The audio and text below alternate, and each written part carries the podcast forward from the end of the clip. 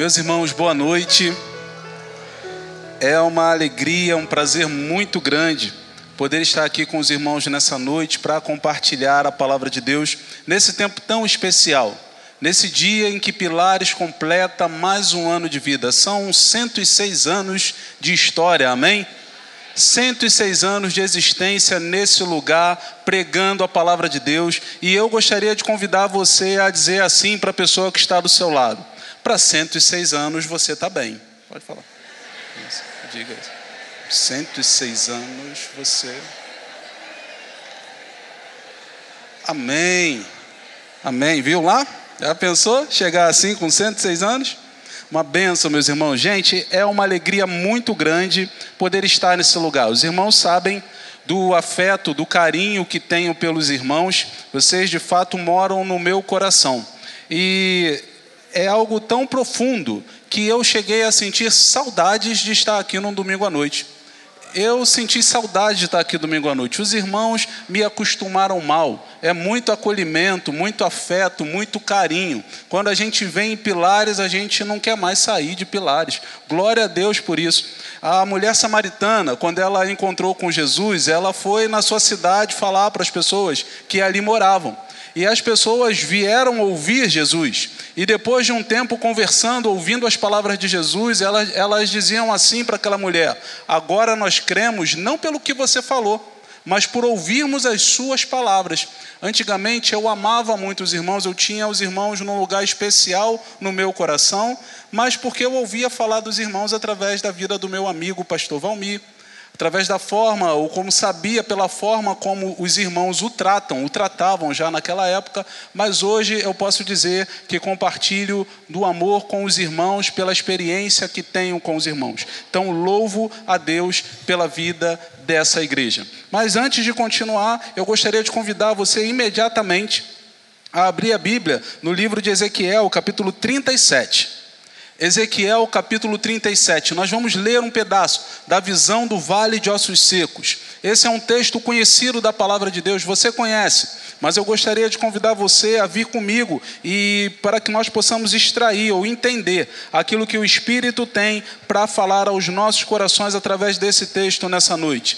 Ezequiel capítulo 37. Assim diz a palavra do nosso Deus. Veio a mim a mão do Senhor, e ele me levou pelo Espírito do Senhor e me deixou no meio de um vale que estava cheio de ossos secos. Ele me fez andar ao redor deles, e eu pude ver que eram muito numerosos na superfície do vale, e estavam sequíssimos.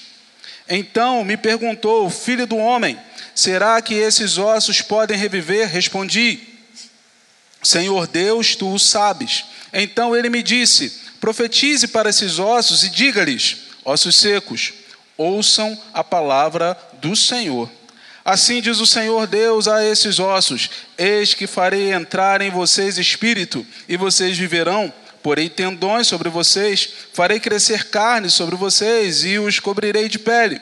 Porém, vocês o espírito, e vocês viverão. Então vocês saberão que eu sou o Senhor. Então profetizei, como me havia sido ordenado. Enquanto eu profetizava, houve um ruído, um barulho de ossos que batiam contra ossos e se juntavam, cada osso ao seu osso. Olhei, e eis que apareceram tendões sobre os ossos, cresceram as carnes, e eles se cobriam de pele, mas não havia neles espírito.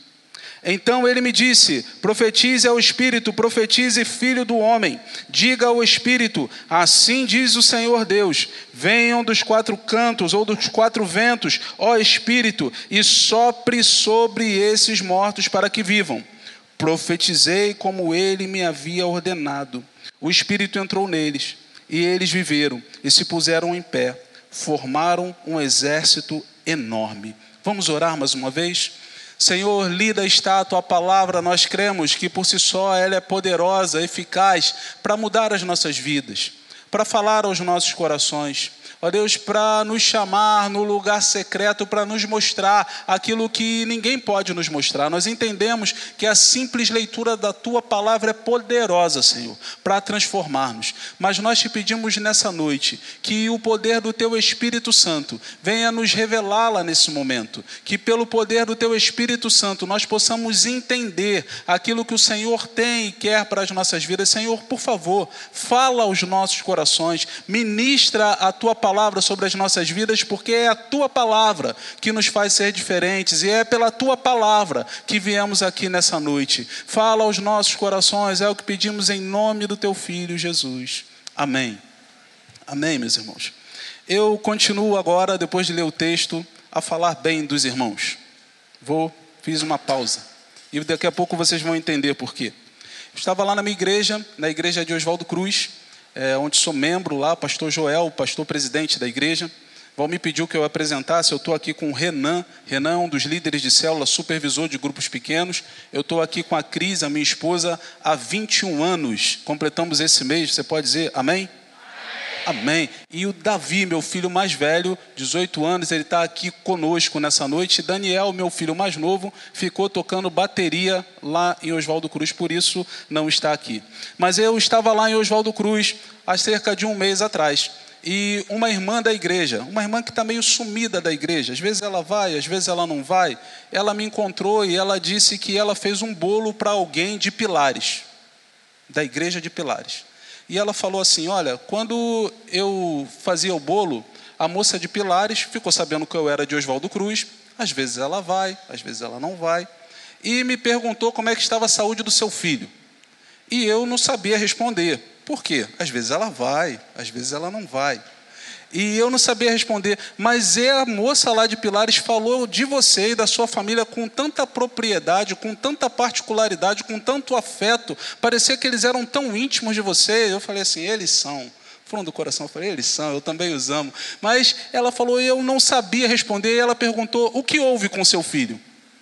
E é interessante nós pensarmos no que houve, porque justamente depois do acidente que houve com meu filho, e muitos de vocês puderam orar, muitos de vocês intercederam, na verdade vocês se fizeram presente ao meu lado, não somente através da vida do pastor de vocês, mas através das mensagens que enchiam o meu WhatsApp, através das orações que nos sustentaram num momento muito difícil de dor.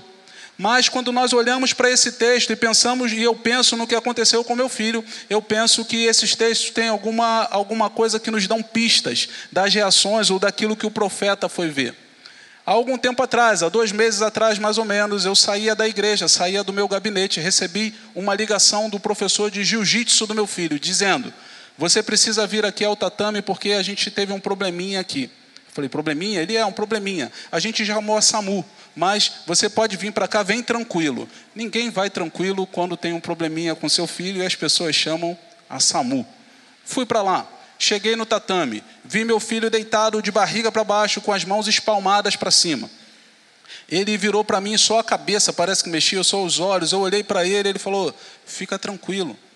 Há 20 minutos atrás eu não estava sentindo nada do pescoço para baixo, mas agora eu já estou sentindo o dedo. Eu não sei o que as pessoas pensam com a expressão fica tranquilo mas não foi propício. Eu fiquei tentei ficar calmo, fiquei quieto.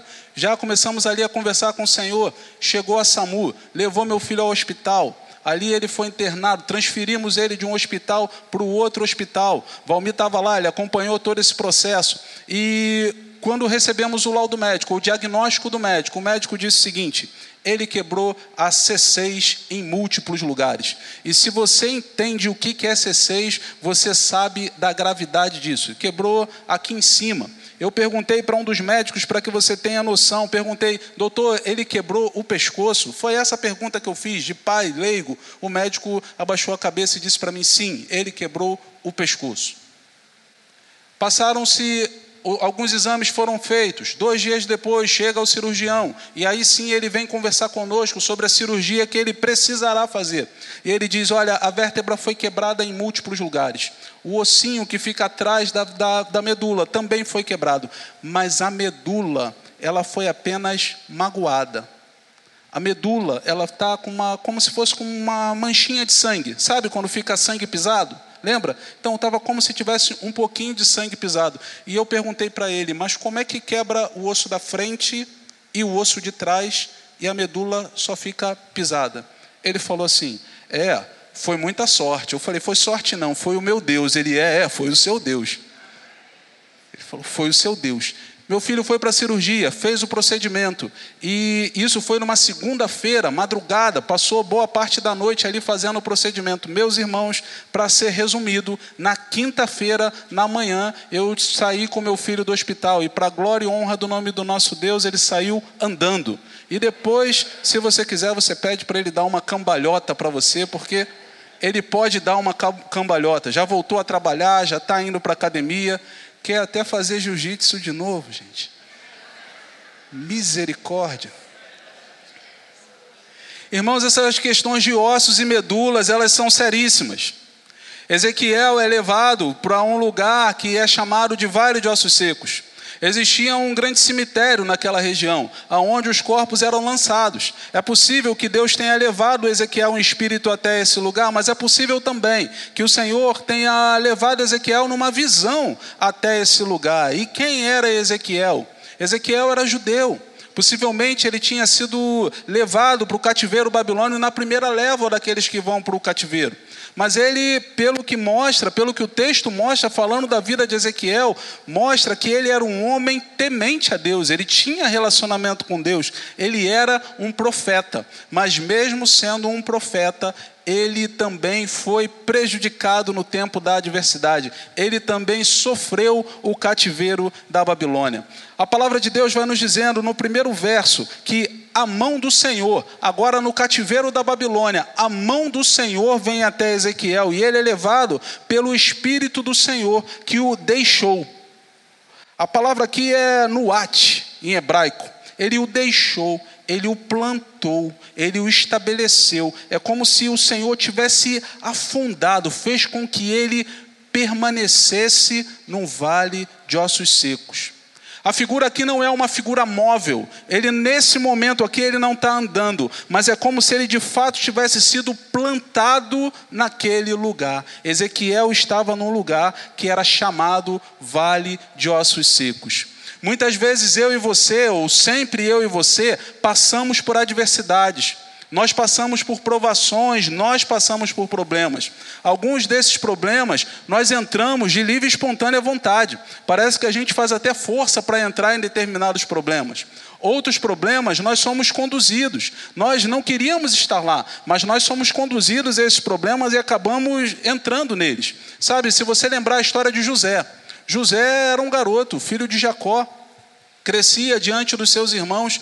Ele não pediu para ser vendido, ele não pediu para ir para o Egito, mas ele foi vendido pelos seus irmãos. Ele, quando é vendido pelos seus irmãos, ele é acusado de tentativa de estupro. E ele é preso, embora ele fosse inocente, até que ele se torne o governador ou o vice-governador, o vice-rei do Egito, ele passa por muitos problemas. Mas esses problemas não foram problemas que ele procurou. Existem problemas que nós procuramos para nós mesmos. Isso aconteceu com Sansão. Sansão era um homem que tinha o mandamento de Deus, ele tinha a palavra, ele tinha a orientação de Deus, mas constantemente Sansão fez força para desobedecer ao Senhor. Sansão constantemente, foram três mulheres que atravessaram a vida de Sansão, mulheres, relacionamentos que ele não deveria ter entrado, porque ele sabia que aqueles relacionamentos não eram da vontade de Deus. Sansão busca entrar nesses problemas, mas os discípulos de Jesus, eles também atravessaram problemas. Certa vez Jesus estava com eles ali no mar da Galileia e falou que eles deviam entrar no barco. E eles deviam atravessar aquele mar. A Bíblia diz que Jesus dormia enquanto veio uma forte tempestade. Isso está lá em Mateus 28, do 23 ao 27. Tá? Diz assim a palavra de Deus: E entrando ele no barco, seus discípulos o seguiram.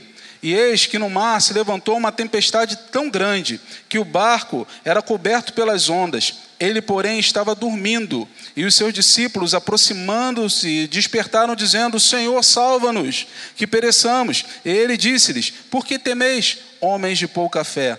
Então, levantando-se, repreendeu os ventos e o mar, e seguiu-se uma tempestade, ou seguiu-se uma grande bonança. E aqueles homens se maravilharam, dizendo: Quem é esse? Que até os ventos e o mar lhes obedecem. Os discípulos estavam com Jesus no meio daquela tempestade. Quem colocou Jesus, ou quem colocou os discípulos naquele problema, foi o próprio Jesus que lhes chamou para atravessar. Então, nós entramos em problemas porque tomamos decisões ruins. Nós tomamos, entramos em problemas porque às vezes alguém próximo a gente entra em problema. E às vezes nós entramos em problemas porque somos conduzidos pelo próprio Deus para estar no meio desse problema. Mas uma certeza nós temos: que o nosso Deus é aquele que está ao nosso lado. E mesmo que você esteja passando por uma tempestade, se você está com Cristo no barco, vai tudo bem e vai passar o temporal. Amém? Lembram da musiquinha? Passa o temporal. Mas é isso que vai acontecer com Ezequiel. Ele é levado para o vale de ossos secos. E o Senhor faz com que ele seja plantado com que ele sinta a dor, com que ele sinta a aflição, com que ele veja aquele vale de ossos secos. Essa igreja está nesse lugar há 106 anos, meus irmãos. 106 anos nesse lugar. E Pilares é no Rio de Janeiro. Rio de Janeiro é no Brasil. E que lugar difícil para se viver o Evangelho é o Brasil. Nós temos visto, como vocês testemunharam nessa noite, diversas religiões crescendo, se desenvolvendo, enganando as pessoas, é, confundindo a nossa fé, trazendo, tornando difícil até mesmo você falar de Jesus para alguém. Essa semana eu falava de Jesus para um rapaz chamado Jorge Henrique na feira. E eu, na verdade, tentava falar de Jesus para ele. Porque quando eu falava de Jesus, ele falava: É, eu tenho que fazer um voto. Eu falei: Não, eu não estou falando de voto. Ele falou: Eu fiz a campanha na semana passada. Eu falei: Não, eu não estou falando de campanha. Ele falou: Eu vou para a oração, porque se eu fizer o jejum, eu falei: Não, eu não estou falando de jejum, eu estou falando de Jesus. Irmãos, eu nunca fiquei tão cansado para evangelizar uma pessoa quanto fiquei na semana passada enquanto conversava com Jorge Henrique na feira. Mas isso é fruto da confusão teológica que inunda o nosso país, que inunda a nossa cidade. Quantas informações equivocadas nós temos, quantos pseudos evangelhos nos são apresentados dia após dia, e isso acaba nos confundindo muitas vezes. Nós precisamos da palavra, nós precisamos da sã doutrina. Como é difícil viver o Evangelho de Jesus num contexto de tanta violência, de tanto ódio, de violência crescente ao nosso redor. Você mora em Pilares, eu moro em Oswaldo Cruz. Na sexta-feira passada fizeram uma reportagem da Globo em Oswaldo Cruz falando sobre a violência naquele lugar. O pessoal estava dizendo que até de bicicleta as pessoas estão assaltando em Oswaldo Cruz. Estão assaltando, estão roubando. Esse é o contexto da cidade que nós estamos vivendo. Parece que o Senhor plantou essa igreja no meio de um vale de ossos secos, num lugar de dor. Parece que o Senhor nos estabeleceu num lugar, numa vizinhança, que é uma vizinhança onde as pessoas sofrem a violência, o abuso, onde as pessoas sofrem com a falsa religiosidade, aonde as pessoas sofrem. Mas por que, Senhor? Porque o Senhor justamente nos plantou, ou plantou essa igreja, ou plantou a sua igreja numa cidade como a cidade do Rio de Janeiro. A palavra vai continuar e no verso 2, o Senhor faz um movimento diferente com o profeta. Se você puder abrir a sua Bíblia, ela vai dizer assim: Ele me fez andar. Ele me fez andar ao redor deles. Agora, aquele que havia plantado, é aquele que leva o profeta para passear pelo lugar da aflição. O Senhor que plantou a igreja é aquele que leva a igreja a caminhar pelas ruas, pelos lugares da aflição. Foi Daniel Souza que fez uma canção há muito cantada dizendo: Nós somos os teus pés, andando em toda parte, nós somos as tuas mãos, ou as tuas mãos tocando e abençoando, somos os seus olhos, à procura do aflito, somos a sua boca proclamando o reino de Deus. O Senhor plantou o profeta naquele lugar e agora o Senhor chama o profeta para andar por aquele lugar de adversidade para que ele possa sentir a dor que está presente naquele lugar. Certa vez um pastor ele dizia que as pessoas que mais solidarizam com o Hospital do Câncer são aquelas que tiveram câncer. As pessoas que mais se envolvem com ação social, inclusive nas nossas igrejas, são aquelas que em algum momento da sua vida passaram algum tipo de necessidade. E isso acontece porque essas pessoas têm um coração capaz de entender a aflição do outro. E elas têm essa aflição justamente porque passaram por essa aflição. O Senhor chamou o profeta para que ele pudesse andar por aquele lugar. Ezequiel foi um homem experimentado por Deus. Ezequiel é alguém que, por exemplo, ele perde sua mulher no cativeiro babilônico. A Bíblia fala que o Senhor vem ao coração de Ezequiel e diz a ele: Nessa noite será levada a delícia da sua alma. É dessa forma que o Senhor se refere à esposa de Ezequiel. Para uma esposa ser chamada de delícia da sua alma, é, nos faz pensar que ela era uma boa esposa. Mas o Senhor disse que naquela noite ela seria levada. E o Senhor disse que ela não poderia ser sepultada como se faz normalmente, mas teria que ser algo rápido, porque aquele seria um símbolo do povo que ainda havia ficado em Judá. Eles teriam mortos e eles não poderiam fazer os seus sepultamentos de forma digna. A palavra do Senhor veio ao profeta Ezequiel certa vez e disse que ele tinha que fazer um buraco na parede da sua casa. Eu e você gastamos dinheiro, gastamos tempo para consertar os buracos, para pintar a nossa casa, para deixar a nossa casa bonita. Deus disse a Ezequiel: faça um buraco na parede da sua casa. E, ele perguntou, mas por quê? Ele falou: esse buraco é para que o povo saiba que as pessoas terão que fazer buracos para fugir da cidade de Judá. Quando Ezequiel fazia, ou quando Ezequiel fazia aquilo que o Senhor lhe mandava fazer, ele tinha o coração parecido com o coração de Deus. Ele tinha no coração o entendimento daquilo que o coração do próprio Deus sofria, a dor que o próprio Deus sentia. Foi isso que aconteceu com o contemporâneo dele, com Jeremias. Jeremias ouviu do Senhor que ele não poderia casar, porque se ele casasse, a sua mulher possivelmente seria morta pela invasão dos babilônios. Jeremias ouviu do Senhor que ele tinha que comprar uma propriedade. Depois que Deus já tinha falado para ele que haveria uma invasão, e ele disse: Senhor, mas vai haver uma invasão sim, mas eu quero que você faça isso como um sinal de que um dia no futuro, nessa terra, propriedades serão compradas e vendidas. Deus fazia com que os seus profetas passassem por momentos de adversidade para que eles pudessem entender o coração do povo. Você tem passado por momentos de adversidade? Você tem passado por momentos de tribulação? Na sua casa, no seu trabalho, na sua igreja, na sua comunidade? Talvez o Senhor queira moldar o seu coração. Talvez o Senhor esteja justamente trabalhando no seu coração, para que você possa entender o coração daquele que sofre ao seu lado, para que você possa entender o que vai na mente daquele que está sofrendo a dor ao seu lado. Porque nesse momento, ou é dessa forma, que o Senhor te prepara para que você possa ser um instrumento nas mãos dele. Mas o texto vai continuar. E ele diz que o Senhor não somente leva o profeta para esse lugar de sofrimento, mas o Senhor exige uma atitude do profeta. O Senhor exige uma a fé do profeta, uma ação do profeta e que deve ser feita em fé. O Senhor chama o profeta e faz primeiro uma pergunta. Ele diz: Podem voltar a viver esses, esses ossos secos? O profeta ele responde aqui rapidamente: Senhor, tu sabes. Tu sabes de todas as coisas. Eu, quando era pequeno, criança, lia esse texto eu falava assim: Ezequiel é esperto. Essa pergunta é difícil, Ninguém, afinal, nesse momento da história, ninguém tinha visto Vale de Ossos Secos voltar a reviver. Então Ezequiel deve ter dito assim: Tu sabes, Senhor. É o Senhor que sabe. Eu lembro-me quando meu filho era pequenininho, estávamos na casa de um casal de amigos nossos, casal que teve conosco aqui da última vez que vim, Hernando e Raquel. Em dado momento, Hernando foi ao quarto e ele abriu o cofre dele, um cofrinho de moedas. Você deve guardar, ter guardado em algum momento na vida um cofrinho cheio de moedas. Hernando abriu o cofre e o Davi foi no quarto, ele ouviu um barulho, ele foi no quarto e o Hernando deu muitas moedas para o Davi, muitas moedas.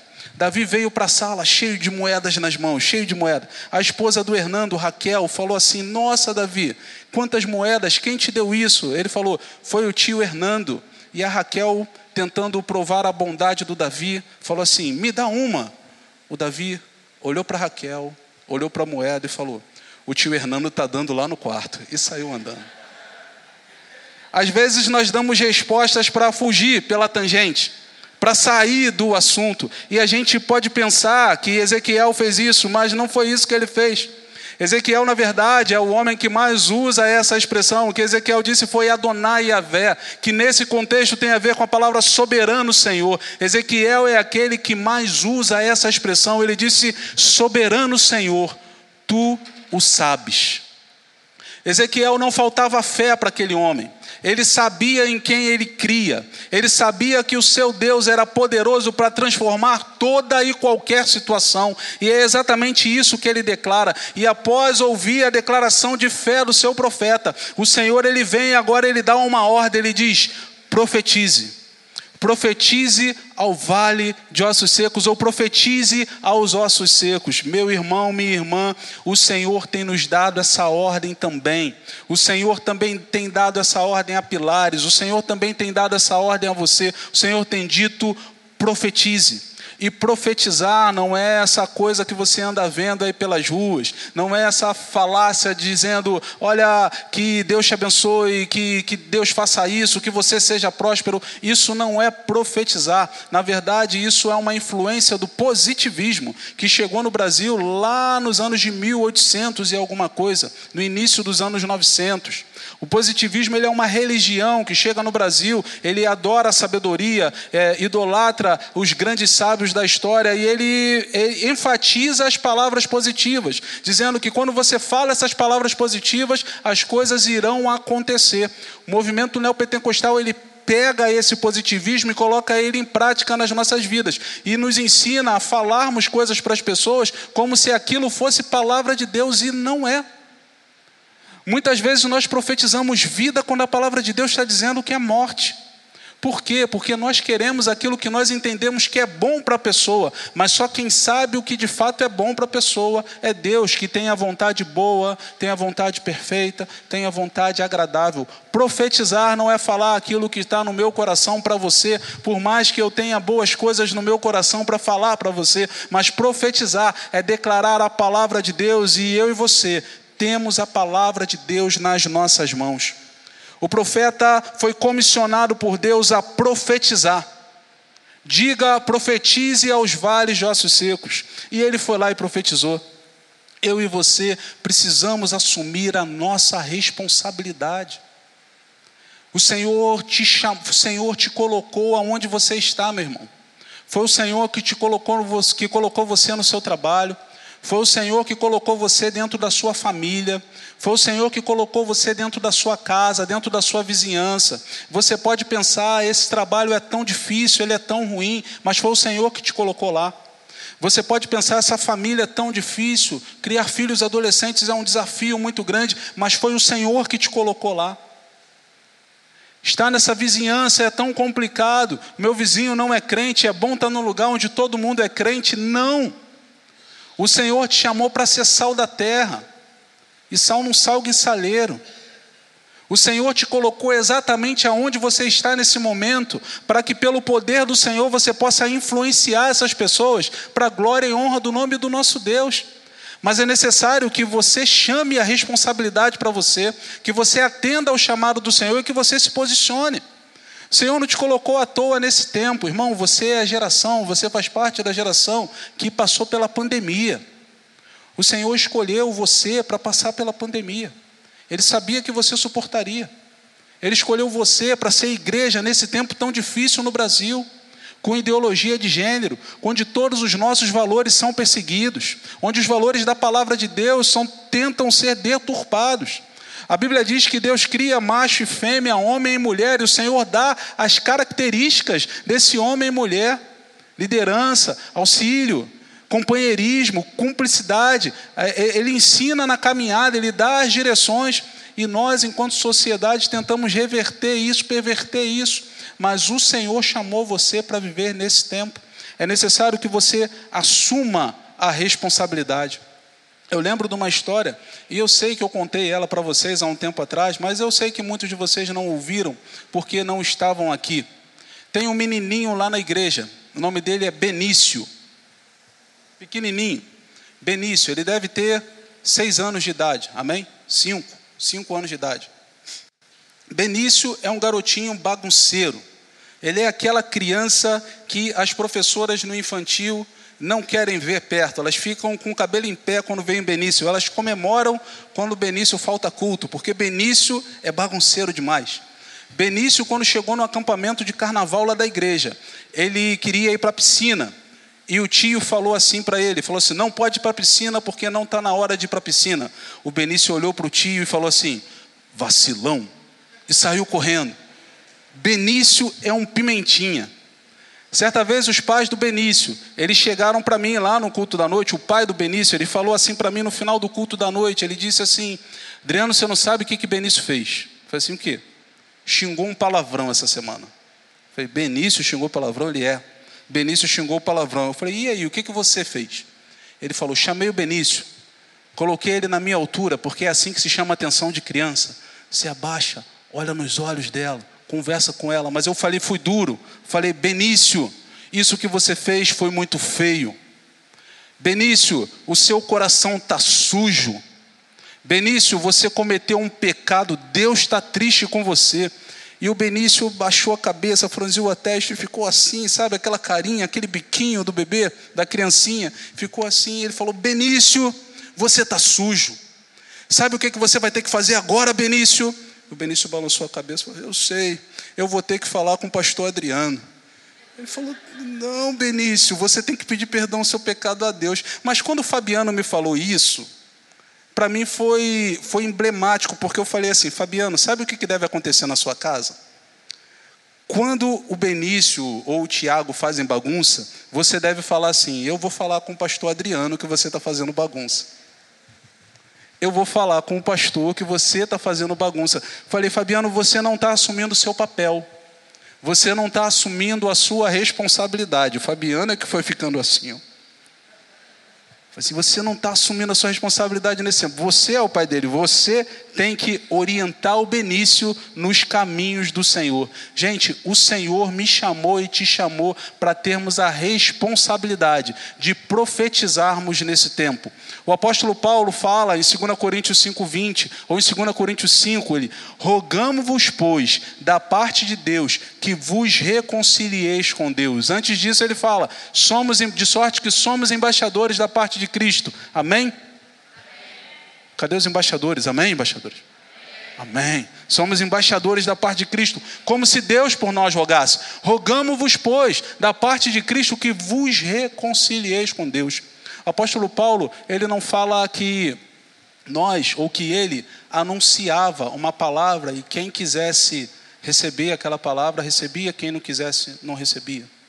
Ele não dizia que ele preparava um discurso e fazia o discurso, e quem quisesse aceitar aquele discurso aceitava, e quem não quisesse aceitar problema é de quem não aceitou. Não é isso que o apóstolo Paulo falava. O apóstolo Paulo ele disse: "Rogamo-vos, pois, da parte de Cristo, que vocês se reconciliem com Deus". Na verdade, o próprio embaixador naquele tempo é diferente do embaixador no nosso tempo.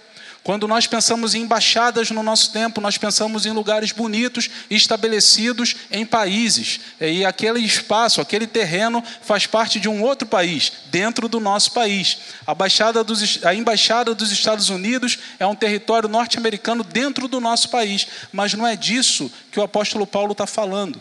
Eu não sei se você já viu um filme chamado Coração Valente. E se você viu esse filme, você viu, você viu um grande filme de combate, você vê que os dois exércitos ficam perfilados um diante do outro. E aí eles mandam mensageiros, e esses mensageiros se encontram e eles tentam negociar a paz. Pois bem, a esses mensageiros se dá o nome de embaixadas. Então, esses são os embaixadores. O que o Paulo estava dizendo é que o exército de Cristo estava aqui, porque Cristo está à volta. Cristo está voltando. E ele vai julgar vivos e mortos. E ele, como embaixador, ele estava indo à frente de Cristo, diante do exército daqueles que se perdem, perfilado. E ele chamava aquele, aqueles representantes e diziam: Eu rogo a vocês que vocês se reconciliem com Deus, porque o meu Deus está vindo. ele vai julgar vivos e mortos. Então eu suplico a vocês que vocês se reconciliem com Deus, porque ele vai vir. E depois que ele vier, aquele que não estiver do lado dele já era. O chamado que o apóstolo Paulo tem para as nossas vidas, ou que a Bíblia nos chama a fazer, não é simplesmente daqueles que vivem o Evangelho de uma forma superficial. O Senhor não nos chamou para sermos religiosos no sentido de vivermos as práticas religiosas, mas o, somente, mas o Senhor nos chamou para fazermos diferença na vida de pessoas. O Espírito que muda, que transforma as nossas vidas, ele traz urgência aos nossos corações sobre a necessidade de Jesus, daqueles que estão ao nosso redor. É por isso que o nosso coração queima, é por isso que o coração do profeta queima, é por isso que o Senhor manda a mim a você, e manda pilares, profetize sobre o vale de ossos secos. Nós precisamos anunciar a palavra de Deus, meus irmãos.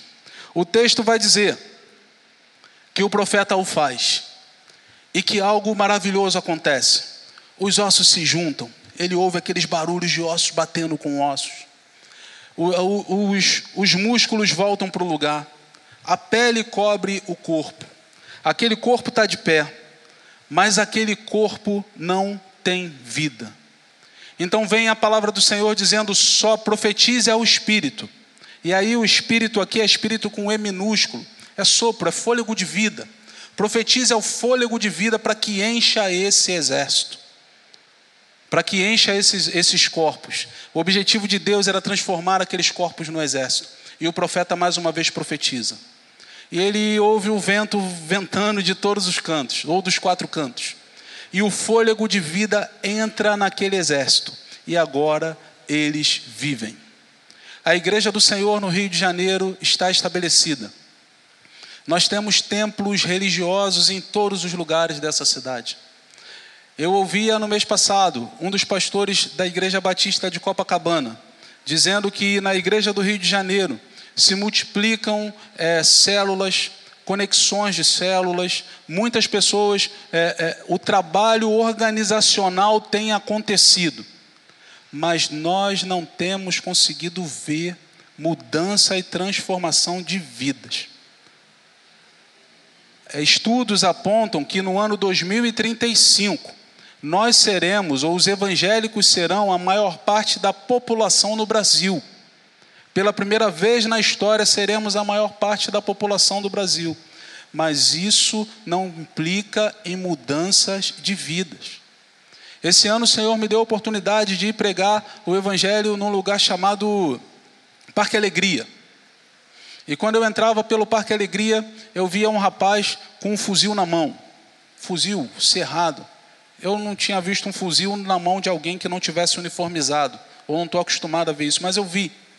E do lado daquele rapaz com fuzil tinha um bar funcionando. E mais para frente tinha um pessoal jogando. E tinha um pessoal no karaokê. E mais para frente tinha uma igreja funcionando. E foi naquela igreja que eu fui pregar.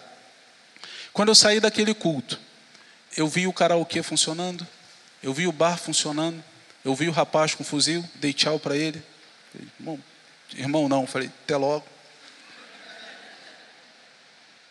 Parece às vezes, irmãos, que a igreja, embora esteja estabelecida dentro da cidade, no Rio de Janeiro, é um monte de corpo em pé, sem vida, sem fôlego de vida que não transforma a realidade de quem está ao seu redor. Louvado seja Deus, porque essa não é a realidade de Pilares.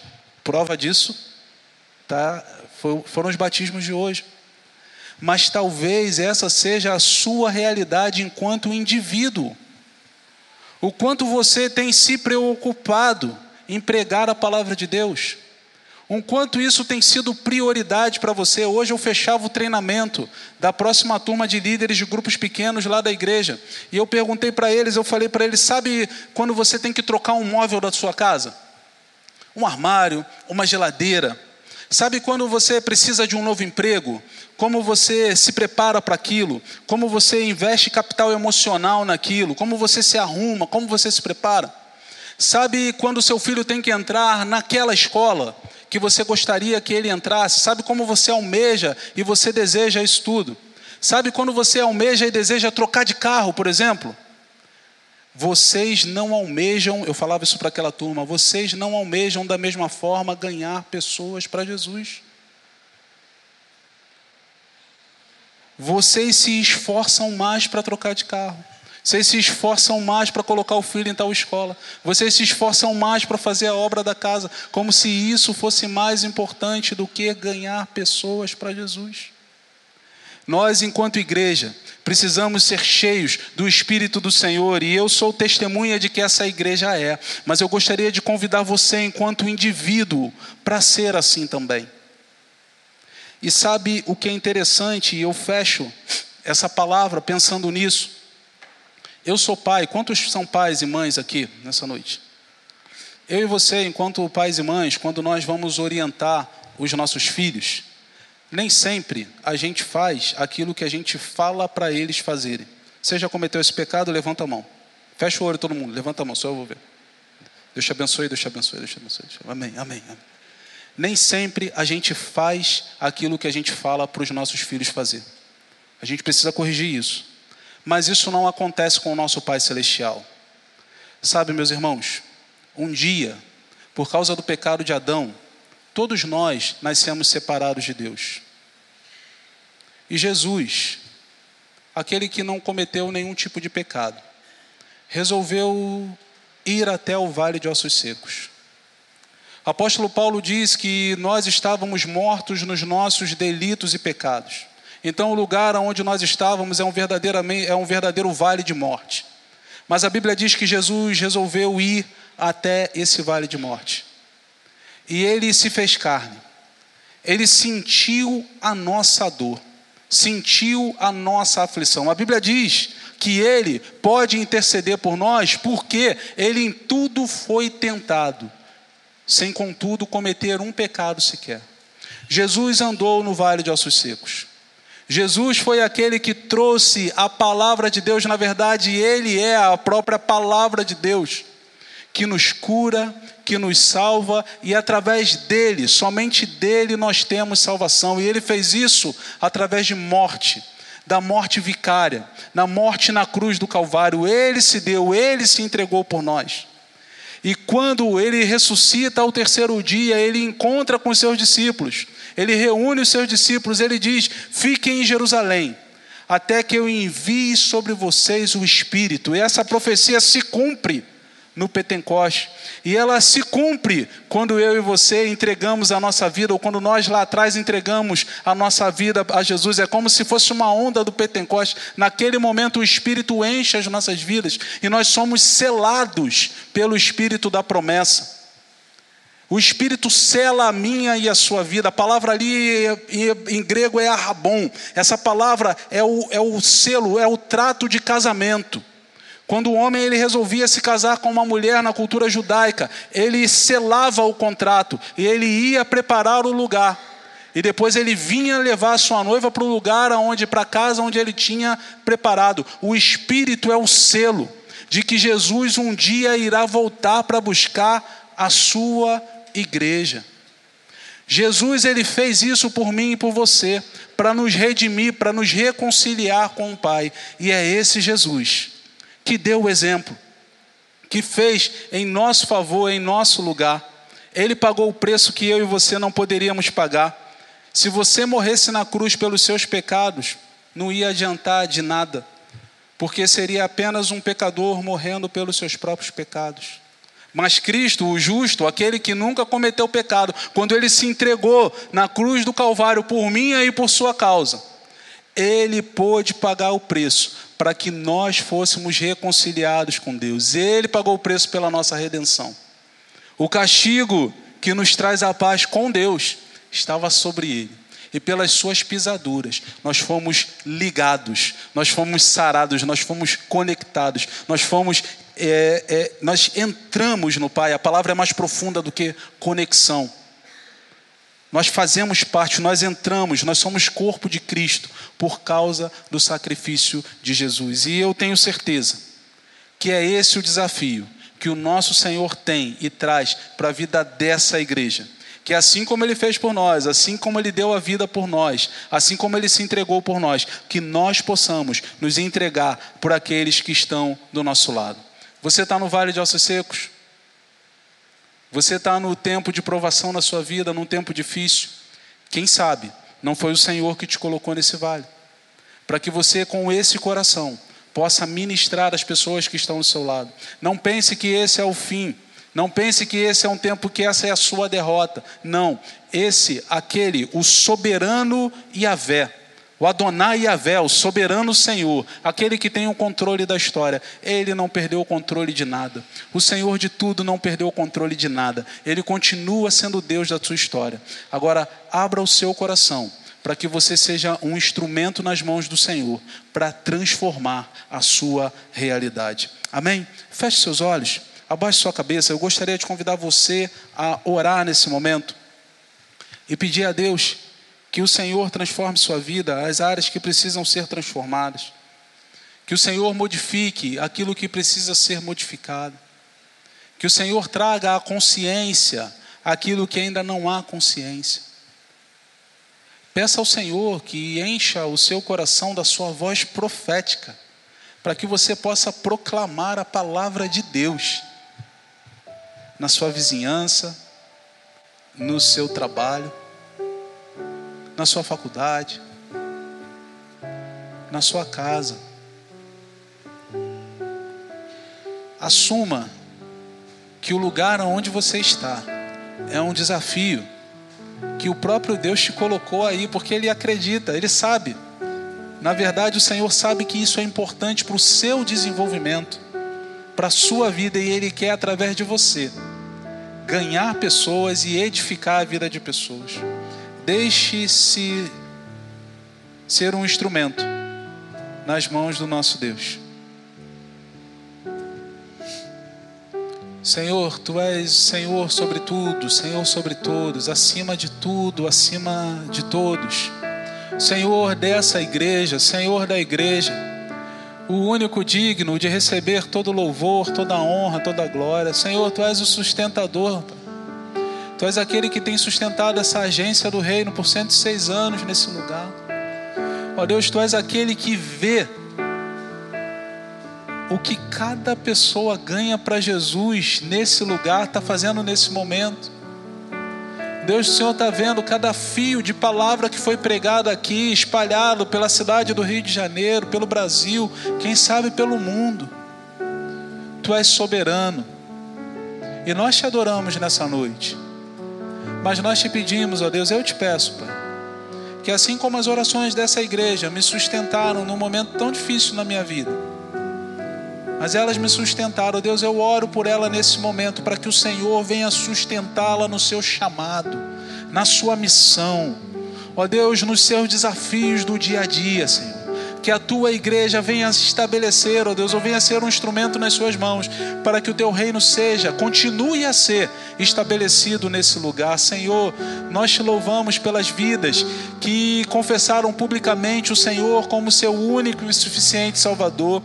Deus, te louvamos por essas cinco vidas hoje, te louvamos porque ao longo desse ano muitas outras pessoas fizeram também esse movimento. Deus, nós te louvamos porque muitos crentes se alinharam contigo.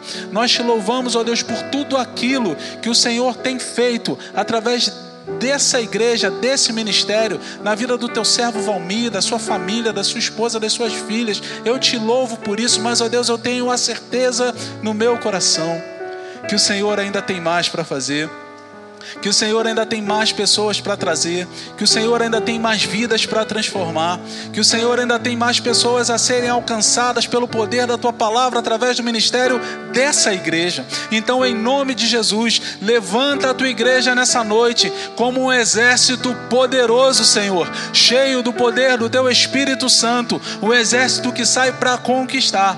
Ó Deus, um exército que sai, ó Deus, para desfazer toda a obra de Satanás, ó Deus, através da obra do teu filho em nossas vidas, ou que sejamos um instrumento para que toda a obra de Satanás seja desfeita através das nossas vidas. Senhor, usa-nos como instrumento nas suas mãos. Essa é a nossa oração. Nós a fazemos em nome do teu filho Jesus. Amém. Amém, meus irmãos. Que Deus abençoe a sua vida.